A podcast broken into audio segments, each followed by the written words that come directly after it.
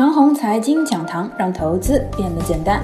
各位亲爱的听众朋友们，下午好，欢迎收听今天的收评。今日一场行情，往后看一个月。今日一场啊，行情呢要往后看一个月，问题应该不大了。指数啊低开高走，成交量呢明显放大，和今年二月四日有点类似。行情啊可以往后看一个月，这是短期的看法。中长期的看法，仅凭个人的直觉，大致如下：五月初到六月初，行情啊，估计能好好的涨一个月；六月初到八月中，估计又是一段玩死人的震荡。接下来八月中到十二月初，估计呢会迎来难得的行情。如果说啊，大 A 还存在牛市的话呢，那这段时间牛市估计就会来了。岁末年初，指数震荡两个月。来年的二到五月呢，依然是不错的行情。届时啊，经济数据各种靓丽。之后呢，个人三年期的科技股投资计划结束，即二零一八年中到二零二一年中。个人感觉啊，在这三年里，行情有出息便有出息了，没出息呢，也就这么回事儿了。将来一年具体涨多少，要看造化。三年期一满，个人准时撤退。个人在股市啊，遵循着这么个逻辑。如果新一轮的股市有战略规划，个人的投资呢将是三年期。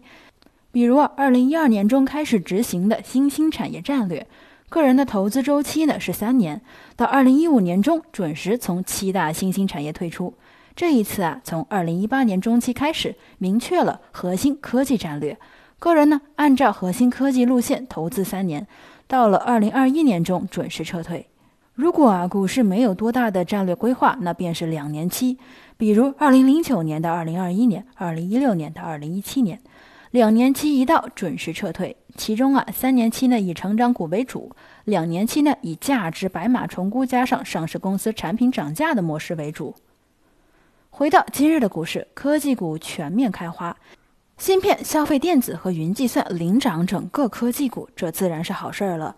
毕竟啊，本人主要持有的呢就是科技股。今日低开幅度过大，如果仅仅是科技上涨了，那还不足以逆转大势。那么在金融和消费当中呢，必须选其一来参与助攻，才能够解决问题。金融类的个股啊，船大难掉头，市场呢自然就选择了消费股。节前的几天，市场调整的对象呢就是消费股。那么今日为何又选择了消费股呢？消费白马和消费概念股那可不是一回事儿。节前四天调整主要打击的呢是消费概念股的炒作问题，而不是针对消费白马。在行情需要力挽狂澜的时候啊，往往呢就需要科技和消费联手。